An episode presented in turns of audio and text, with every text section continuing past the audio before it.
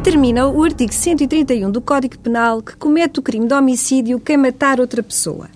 Protege o legislador com esta norma o bem mais precioso da nossa cultura, a vida, o objeto mais relevante da tutela penal, o bem jurídico supremo.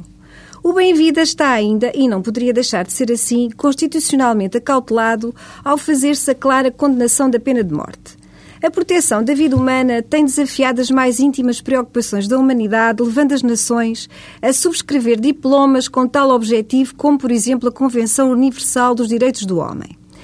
Encontramos, no entanto, no Código Penal um artigo que nos fala de causas ou situações que excluem a ilicitude do ato de matar, afastando assim a punição de quem mata.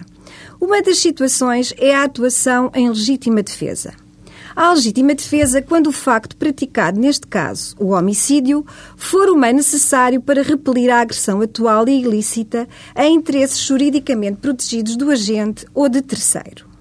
Ou seja, quando alguém em defesa própria ou em defesa de outro alguém pratica o crime de homicídio para afastar uma agressão que está a decorrer e é ilícita, como um outro homicídio que está iminente, não havendo outra forma de reagir e sendo aquela forma absolutamente necessária para repelir a agressão atual e ilícita, agressão essa a um interesse juridicamente relevante como a vida, o ato praticado ao crime de homicídio não é considerado ilícito e, portanto, não é punido e não é punido porque quem mata age em legítima defesa.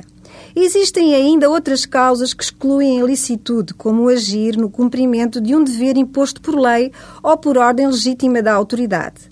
Fiquemos hoje apenas por esta causa contida no nosso ordenamento jurídico que leva quem julga a não punir alguém pela prática do crime de homicídio.